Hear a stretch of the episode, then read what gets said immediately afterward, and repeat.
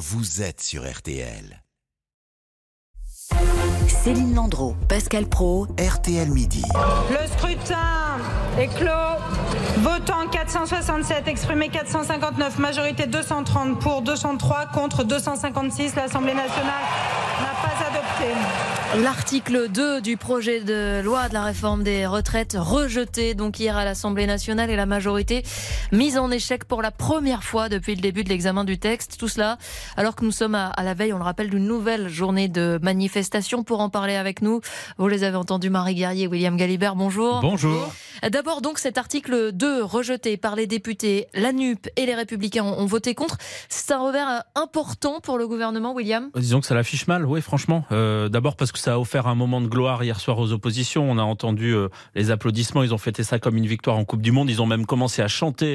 Et ils ont dû être repris par la présidente de l'Assemblée hier soir. Macron, on est là. On, est là, qu'on entendait dans les cortèges des Gilets jaunes. Ensuite, ça a montré quand même la fragilité des accords entre les Républicains et le gouvernement, parce que euh, là-dessus, LR a voté contre dans une immense majorité. Et puis sur le fond, cet article 2, euh, il allait pas très loin. Ça cassait pas trois pattes à un canard, comme on dit chez moi. Euh, c'était simplement l'obligation pour les entreprises de donner, euh, de publier leurs chiffres d'emploi des seniors. Il n'y avait pas d'objectif pour améliorer la situation. C'était juste montrer les choses et publier les choses. Donc, ça n'allait pas très loin. Donc, c'est un revers qui est pas majeur mm. parce que la procédure parlementaire fait que peut-être cet index reviendra par la fenêtre. mais enfin, c'est quand même loin d'être anodin d'avoir perdu hier soir comme ça sur cet article 2.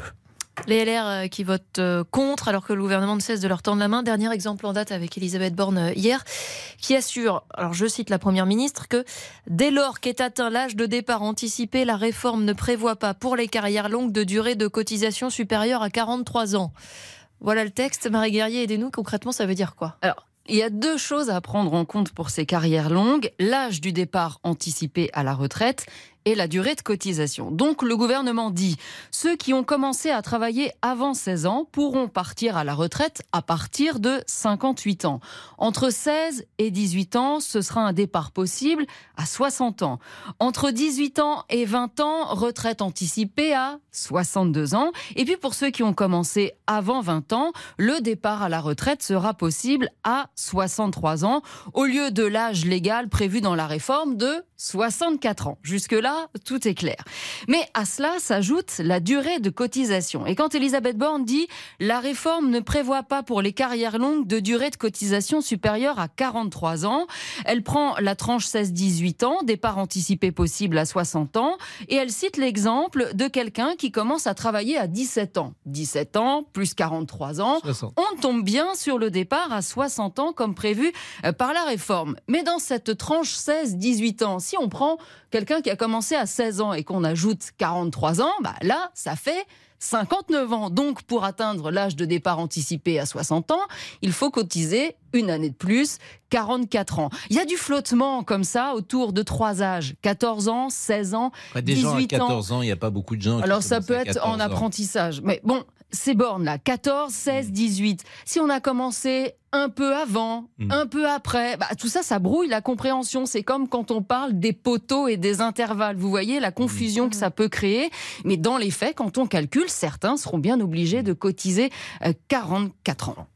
Bon, c'était une revendication plutôt de la droite? Euh, oui, c'est ça. Certains à droite en ont fait un, totem, même euh, notre député du Lot, Aurélien Pradier, qui était, euh, qui était avec nous dans les auditeurs en la parole la semaine passée, qui lui dit Moi, je ne veux qu'aucun salarié qui a commencé très tôt ne cotise Très plus, tôt, c'est avant 20 ans. Plus de 43 ans. Et, là, on vient de voir avec Marie que ce qu'on certains vont être obligés à faire 44. Pourquoi, tout simplement, ne dit-on pas, les gens qui ont commencé avant 20 ans auront 43 ans de cotisation et ils seront en retraite à ce moment-là. Ça, c'est simple ce que je dis quand même. Ça, c'est simple, mais il faut rajouter Pourquoi? Parce que ça coûte euh, quelques dizaines ou centaines de millions d'euros supplémentaires. Ah, donc c'est la réponse.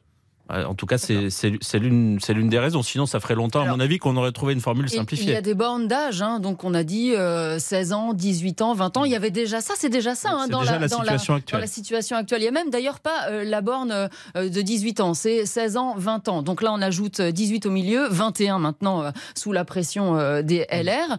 voilà, il y, a, il y, a des bornes en fonction de l'âge de début de, de carrière. C'est-à-dire qu'il faut prendre pour les carrières longues uniquement les années de cotisation.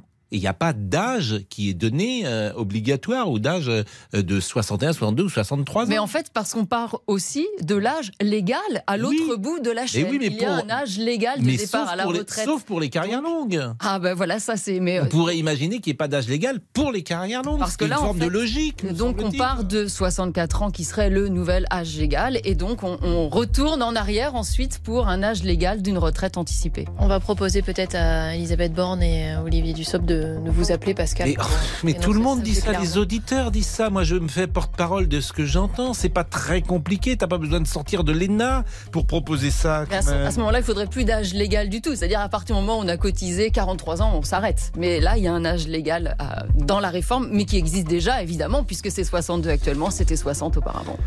Merci en tout cas Merci. à tous les deux. Merci On enchaîne. On va se détendre, on va manger des légumes, Pascal. Je sais que vous Ah, adorez ça. trouvez que c'est de se détendre de manger des haricots verts ou des épinards ou des topinambours. Vous trouvez que Exactement, mais moi je pense se à votre capital santé, Pascal, Je et à celui des jamais enfants. mangé de verre de ma vie. Il est 10h21, à tout de suite. Votre avis compte. Venez l'exprimer sur RTL au 3210.